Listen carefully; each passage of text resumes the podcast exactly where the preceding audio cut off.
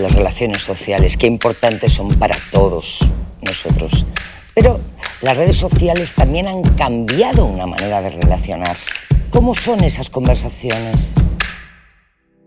Yo descubrí que no era raro y eso es una de las cosas... Descubriste que no era raro. Que no era raro, que me gustaba leer, que había otra gente a la que le gustaba leer, la creatividad, escribir. Yo de pronto llegó una edad en la que mis amigos dejaron de leer, que no les gustaba tal, y de repente en Internet encontré una comunidad de, de personas de otros países o del mío que, les gustaba lo mismo que a mí. Y ya no me sentí solo. Y eso de, de, pertenecer a una tribu, de pertenecer a un grupo, te hace mucho más fuerte. Yo no hago más que insistir a la gente que, que se meta en Internet, que utilice las redes sociales, que conozca, pero también hay que tener una conciencia de lo que se está haciendo, de con quién puedes estar al otro lado y hay que tener educación. Patricia, eh, ¿cómo te relacionas a través de las redes? Pues por un lado para mí todo el tema que tiene que ver con el WhatsApp me acerca mucho a, mis amigos. Para mí mis amigos son algo muy, muy, muy importante en mi vida, pero muchísimo. Y me dejé muchos en Granada y, esa, y en Mallorca y la posibilidad de estar en contacto tan directo, ¿no? con una videollamada, con imágenes instantáneas sobre lo que estamos haciendo, pues para mí es un tesoro.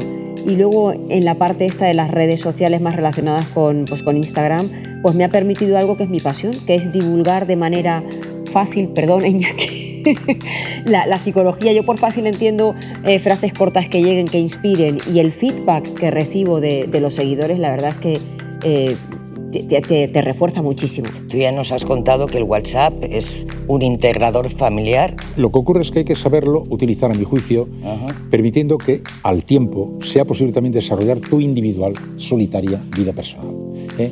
La capacidad de estar solo contigo mismo leyendo, solo contigo mismo oyendo música, solo contigo mismo aburriéndote, solo contigo mismo mirando a las musarañas, es importante también. Uno vive solo y muere solo ¿eh? y envejece solo. Y por tanto, estos elementos son importantísimos, te enriquecen todo lo que se ha dicho y más. Es una extraordinaria ventaja, con tal de que no sea un escondite, con tal de que no sea el lugar a donde uno va para no estar solo consigo mismo. ¿eh? Lo ideal sería poder manejarlo, utilizarlo ¿eh? y que también uno tuviera tiempo para desarrollar su propia personal individualidad, su capacidad de estar solo consigo mismo también y estar centrado y templado estando solo contigo.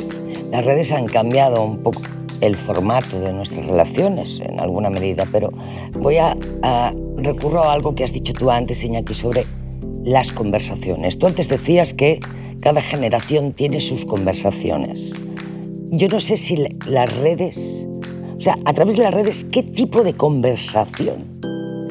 Eh, ¿Hasta dónde? ¿Qué profundidad? Sí, el problema de las redes sociales ahora mismo, eh, bueno, y lo ha sido siempre, es la instantaneidad, ¿no? El hecho de que no hay tiempo para la reflexión. Enseguida ocurre algo y tú ya pones tu mensaje.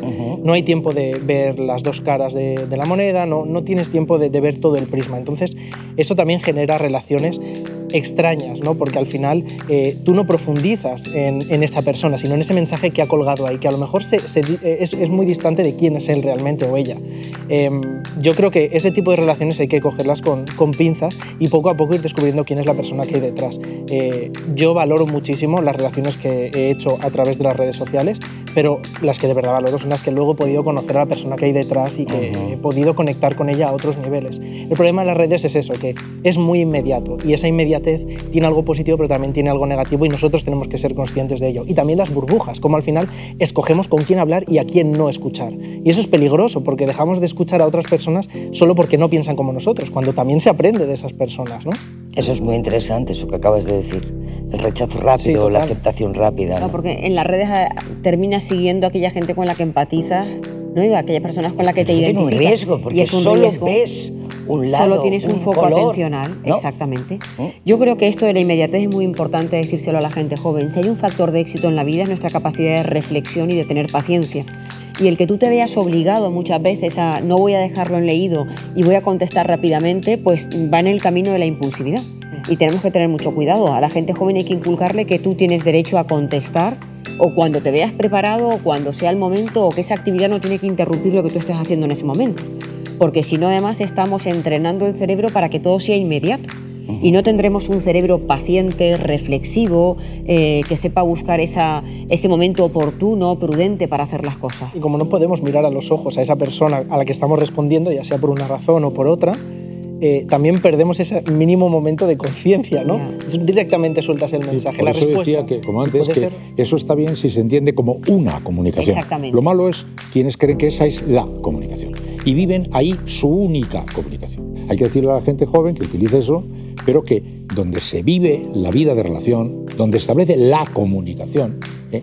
es ahí, en el cuerpo a cuerpo, en el medio metro. ¿eh? A los jóvenes y a los adultos también. Y a los adultos, a todo el mundo. que ya tienen otras edades, también hay que recordarles cómo funciona esto de las redes sociales y hasta qué punto te puedes involucrar en, en una discusión.